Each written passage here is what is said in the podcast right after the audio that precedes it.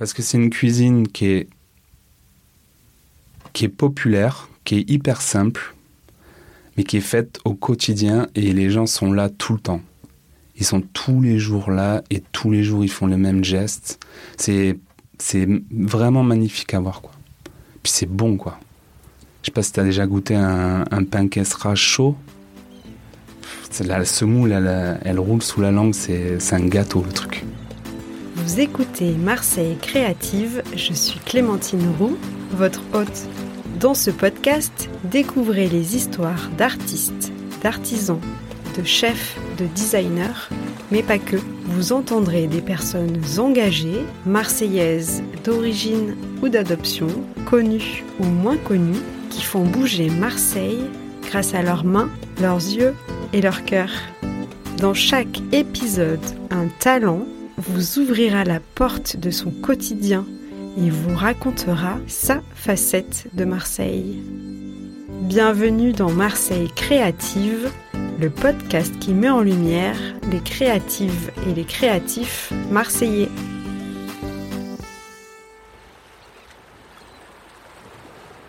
Aujourd'hui, je vous emmène à la rencontre d'Aurélien Baron. Aurélien est cuisinier et chef de l'épicerie Idéal, au lieu culinaire de la rue d'Aubagne, au plein cœur du quartier Noailles. Aurélien est très discret et réservé. C'est la première fois que je le rencontre. Mais ce n'est pas la première fois euh, que je goûtais sa cuisine. Je me souviens d'un petit déjeuner pris sur le pouce avec au menu du fromage de brebis, de l'huile d'olive et du bon pain bien croustillant et moelleux. Des choses très simples à l'image de la cuisine d'Aurélien. Ce témoignage va vous donner, je l'espère, l'eau à la bouche. Je vous souhaite une très belle écoute. Les images de cet épisode sont à retrouver sur le compte Instagram at marseille.creative.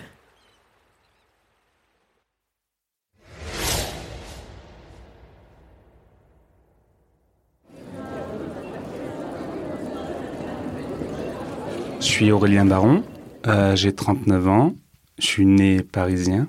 Euh, on habitait dans l'Essonne, dans le 91, et je débarque à, à 9 ans et demi à Marseille. Et là, euh, Marseille, quoi. Euh, mon père travaillait dans les hôpitaux, il a été muté, et du coup, il a débarqué un peu avant nous. Ça, c'était en 93, l'année où l'OM gagne contre Milan. La première image que j'ai, c'est euh, l'arrivée à l'autoroute Nord. En fait, on partait euh, de nuit pour euh, parce qu'il y avait mes sœurs et moi et il fallait qu'on dorme dans la voiture. Mon père traçait. La première image, c'est l'autoroute, la porte d'Aix et Notre-Dame en fond, quoi. Et euh, la lumière qui arrive sur Notre-Dame, c'était juste incroyable. Mes parents ont trouvé un appartement rue Colbert, donc c'est Belzins, dans un immeuble haussmanien, des hauts plafonds, 180 mètres carrés, euh, avec des gens incroyables dans l'immeuble, une famille tunisienne, une famille marocaine, une prostituée, une famille corse, une, une radio clandestine, mais un, un partage, un accueil euh, incroyable. Le premier jour on est arrivé, euh, la, la maman euh, marocaine, elle nous a ramené des beignets, mais genre 60 beignets, quoi. C'était incroyable. Le lendemain, Raouda, la maman tunisienne, nous a amené la, les Kessra et la harissa. Un partage, un échange, quoi. C'était, vraiment beau, quoi. Et là, je me suis dit, c'est bon, on est vraiment à Marseille. Au début, là, dans les premiers temps, c'était un peu compliqué. Il fallait euh, trouver ses repères, comprendre les codes un peu. C'est, c'est quand même un peu euh, agressif, l'arrivée à Marseille quand t'es jeune, quoi. Parce que, enfin, tu, tu comprends pas. T'arrives d'une campagne où tout se passe bien, où t'es dans un jardin. Là, t'es parqué dans un appartement euh, avec une population qui est quand même très, euh, très sanguine, quoi. Et, et après, après, on a été accueillis euh, comme des rois. Et là, là, là, je me sentais quand même chez moi, quoi. Je me suis dit, il va se passer des belles choses à Marseille. Il y avait un préau romain où on jouait au ballon, quoi. Et en fait, je jouais au ballon tous les jours. Et ma mère m'appelait par la fenêtre en me disant Viens manger. Et il y avait mon copain Ramzi, sa mère au-dessus, Raouda, viens manger. Et en fait, on partait. Et, le lendemain, on se retrouvait après l'école. J'ai vraiment passé les meilleures années de ma vie euh, là-bas, quoi. Sinon, il y avait une odeur que j'adorais. et qui me et au visuel par contre j'étais dégoûté. C'était donc Belzins, rue nationale, une rue qui remonte euh, sur Saint-Charles. Et là il y avait des rôtisseries et il y avait des rôtisseries avec des têtes de mouton qui tournaient toute la journée. J'en ai jamais mangé parce qu'en fait euh, c'est quand même euh, assez visuellement c'est quand même assez reboutant. Et je sais pas si tu as déjà senti l'odeur d'un méchoui d'agneau. C'est incroyable tu manges la joue d'agneau, là, c'est juste incroyable, quoi. T'as le côté, euh, t'as le gras souillé qui vient avec la, avec la chair fondante. C'est pareil, moi j'en fais beaucoup des méchouis parce que j'adore ça. Après la tête d'agneau, maintenant c'est interdit, puis personne n'en fait quoi. Je pense que c'est un truc qui doit, il doit se faire encore, mais de manière euh, un peu clandestine. Parce que euh, ça coûtait 5 francs à l'époque et ça tournait toute la journée. Ça c'est une odeur toute la rue quoi toute la rue embaumée de cette, euh, de cette rôtisserie. C'est ouf.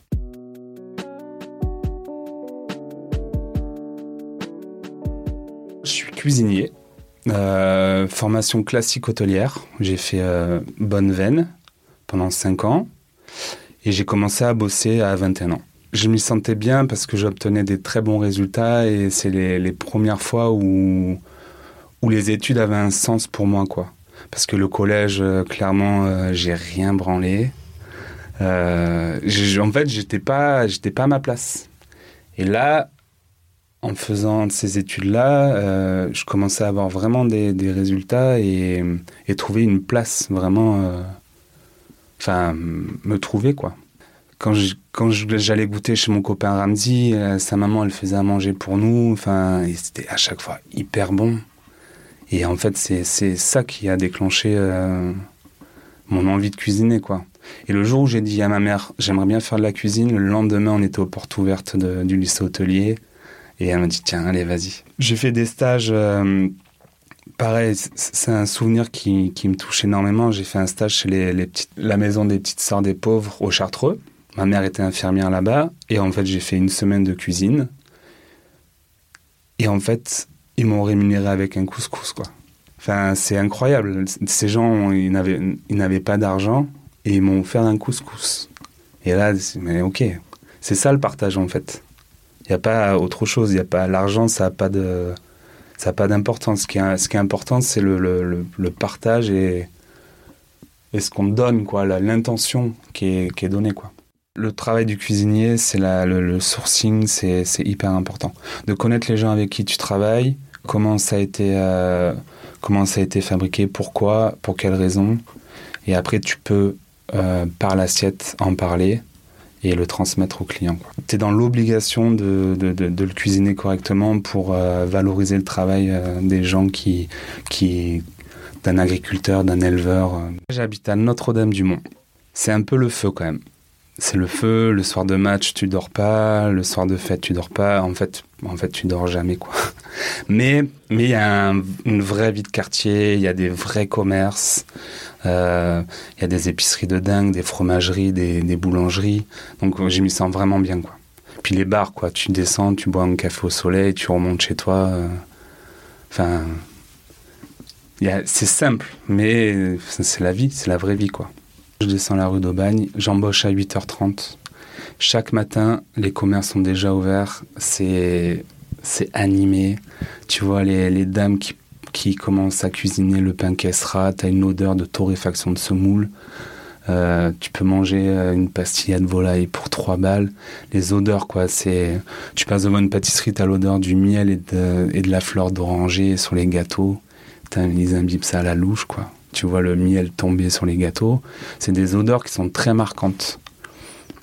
Et ça, c'est hyper inspirant, quoi. Parce que c'est une cuisine qui est, qui est populaire, qui est hyper simple, mais qui est faite au quotidien et les gens sont là tout le temps. Ils sont tous les jours là et tous les jours ils font le même geste. C'est, c'est vraiment magnifique à voir, quoi. Puis c'est bon, quoi. Je sais pas si tu as déjà goûté un, pain caissera chaud. La semoule, elle, elle roule sous la langue, c'est un gâteau le truc.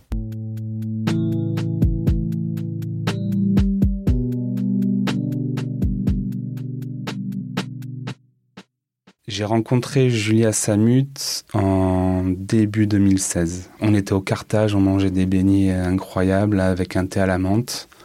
Donc il y a 7 ans. Et on a ouvert l'épicerie L'Idéal en mars. On s'est fait un. Je devais. En fait, c'était un entretien d'embauche pour être vendeur d'épicerie, enfin épicier.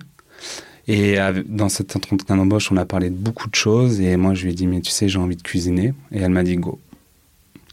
Donc, elle me connaissait pas.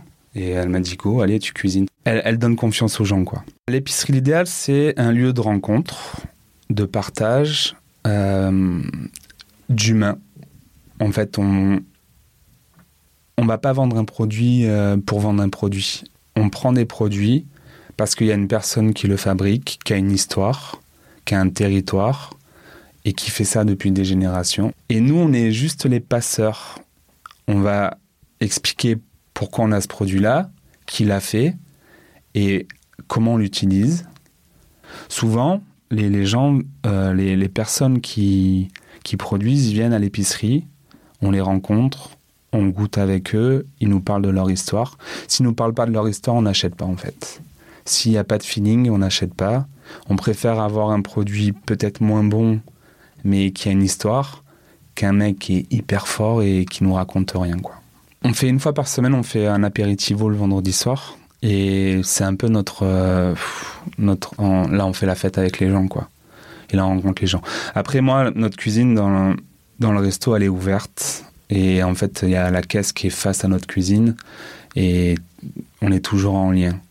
Euh, l'épicerie, c'était plus simple. Le lieu, il est, c'est un couloir, il y a une proximité des gens. Euh, on a mis des tags dans un, dans un truc de. de enfin, t'es obligé d'être proche des gens, quoi. On a Jérémy, euh, le sommelier, il a. Lui, il accueille tout le monde et c'est lui qui fait le lien entre la cuisine et la clientèle. Il y a un plat qu'on fait une fois par an. C'est pendant le festival du couscous en septembre. Euh, c'est un plat qui me touche énormément parce que j'en ai mangé beaucoup et j'ai une grande histoire avec le couscous. J'en ai mangé des tellement différents. Des Algériens avec des raisins frais, du, lait caillé, incroyable. Raouda avec sa harissa fumée. Euh, donc nous, on fait le couscous chaque année. On, le fait à chaque fois différent. Par exemple, la mère de Julia Samut, elle fait un couscous sicilien parce que euh, Guy Samut est sicilien. Donc c'est à base de boulettes de poisson de merlu avec un bouillon safrané, une soupe de poisson, mais c'est juste incroyable. Donc ça, je l'ai refait une fois. J'avais un peu les pétoches parce que quand même euh, de reprendre le couscous de la famille. Euh, sinon, je parlerais plus d'un produit qu'un d'un plat qui me touche énormément, c'est l'olive. L'olive, c'est pour moi le, mon produit préféré. Je, peux en manger tout, je peux en manger tous les jours au petit-déj avec un pain grillé de l'huile d'olive. C'est incroyable. En ce moment, nous, à l'épicerie, on a une, une olive, c'est la taguiache, l'olive de Nice, de Ligurie. Elle est confite dans sa propre huile d'olive et c'est un bonbon. Tu, peux en manger 500 grammes par jour, tu peux pas t'en lasser. Quoi. Pour moi, la, première odeur qui me vient à l'esprit, c'est le camion pizza. Tu arrives à Marseille, tu marches, tu sens une odeur de feu de bois, tu dis c'est quoi camion pizza? Tu te prends une pointe à 2 euros et, et c'est tout, tu vois. C'est juste incroyable. Pour moi, chaque quartier a un camion pizza. Tu marches, tu sens l'odeur de la pizza qui est en train de cuire. Pour moi, c'est hyper singulier de la ville. Mes habitudes, bah, moi, j'adore aller au marché de la Plaine. Quand j'étais minot, je passais toujours au marché de la Plaine le mardi, jeudi et samedi avant d'aller travailler. J'avais toujours 10 balles en poche et je ramenais toujours 1000 trucs à la maison. Tu sais pas ce que tu vas trouver, mais si tu as 10 balles en poche, tu peux, tu peux partir avec une paire de chaussures, avec un, un sweat ou, mais c'est incroyable. Ce marché, il est, il est génial, quoi. Et là, là, j'habite à Notre-Dame-du-Mont et ça me fait un détour pour aller au boulot, mais je suis obligé de prendre un quart d'heure pour aller au marché de la plaine. C'est génial. Il y a toujours le noyau des forains. Ça a changé, euh, mais j'y suis pas allé depuis dix ans et j'ai retrouvé un épicier qui est incroyable, qui m'a, reconnu, alors que ça fait dix ans que je l'ai pas vu. Il y a encore quand même la base des gens qui étaient là au départ. Il est moins riche, il s'est un peu appauvri, mais il y a quand même encore l'esprit, quoi. J'aime beaucoup, mais de manière très simple, aller chez Yasmine, au Courju. C'est un resto qui est euh, syrio-palestinien. Ce que j'aime dans ce resto, c'est qu'ils ont ouvert un resto avec 17 associés. Et ils partagent, ils sont pas prisonniers de leur lieu, quoi.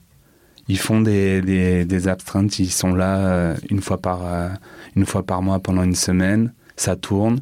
Ils ont ouvert un deuxième lieu sur le vieux port.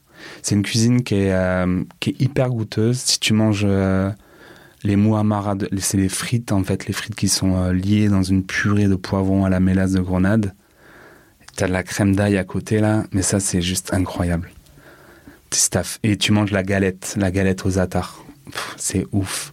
Après j'aime bien aller chez Limat, Lily, Lily qui a bossé à l'idéal pendant quelques temps. Elle, elle fait une cuisine vraiment, euh, c'est très honnête quoi. C'est très frais, c'est toujours euh, une cuisine de marché, il y a toujours un peu de protéines de poisson. C'est végétarien, il n'y a aucune viande, mais c'est hyper goûteux et c'est hyper démocratique en prix. Le lieu est super sympa, elle a racheté un truc euh, sur étage euh, dans, dans, le, dans les escaliers du Courju, quoi. Puis il y a son, son mec qui bosse, il y a son beau-père, c'est... T'as l'impression de rentrer chez quelqu'un et c'est génial, quoi. Et après, il y a un autre endroit, c'est pas un resto, mais c'est un endroit que j'adore. C'est la Dolce Vita. Je sais pas si tu connais, c'est à Samatan. C'est un PMU. Et en fait, c'est resté hyper populaire. PMU, tu, rentres dedans, tu te dis, c'est un bar tabac en fait. Tu rentres dedans, qu'est-ce que tu fais là? Et en fait, tu, tu, passes le resto et là, tu as un boulodrome, tu as une terrasse et t'as que des gens, t'as que des phénomènes. C'est T'as as des gens qui sont là depuis 30 ans, quoi, qui viennent tous les jours. C'est un vrai lieu de vie, il se passe vraiment des choses. Tu joues au boule, tu bois une bière. Euh, c'est un lieu que j'adore, vraiment. Passerelle, c'est euh, la plaine, quand tu descends euh, sur Thiers. C'est un bar à vin qui, à l'époque, c'était un, un magasin de BD, qui est devenu un bar à vin, le premier bar à vin nature de Marseille. Le lieu, il est incroyable as des, concerts parfois. C'est un, lieu, un lieu très populaire, quoi. Tu achètes ta qui, euh, vin nature. C'est le, le, plus démocratique de Marseille, quoi. J'adore ce lieu.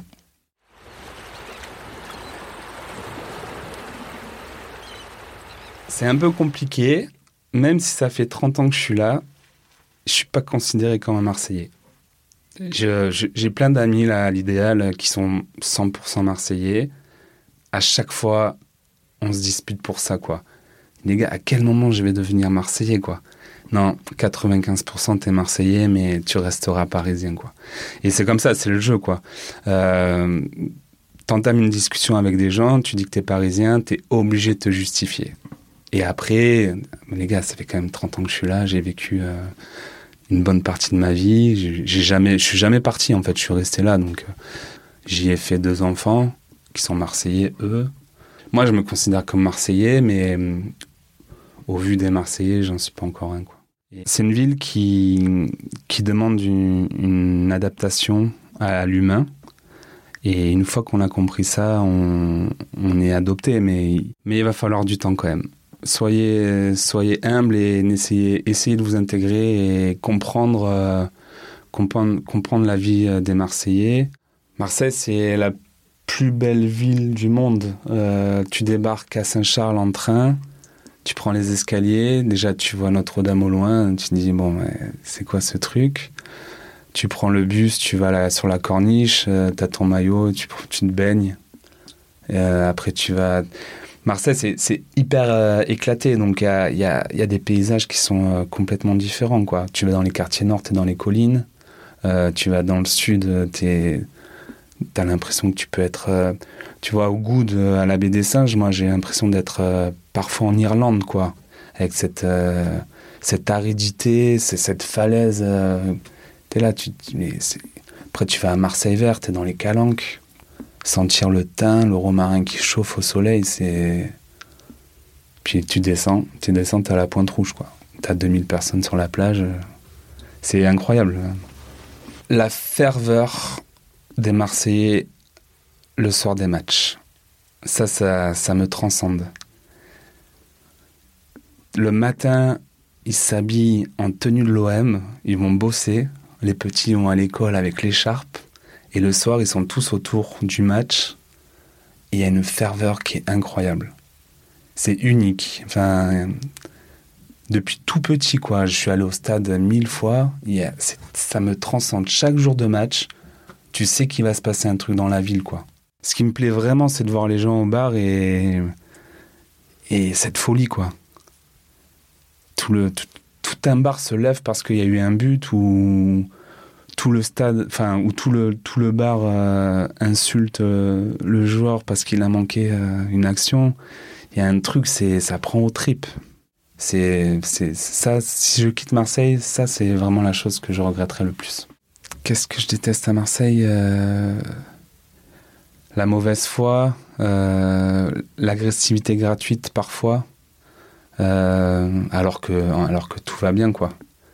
Mais t'es obligé, es obligé d'être agressif parce que c'est comme ça, ça fait partie de de, l'humain marseillais et et si, de si toi tu ne l'es pas, euh, tu, vas, tu te fais manger. Donc euh, tu deviens agressif et je, cinq minutes après, bah, tout, va, tout va bien. Tu es obligé de l'être parce que sinon tu te fais manger.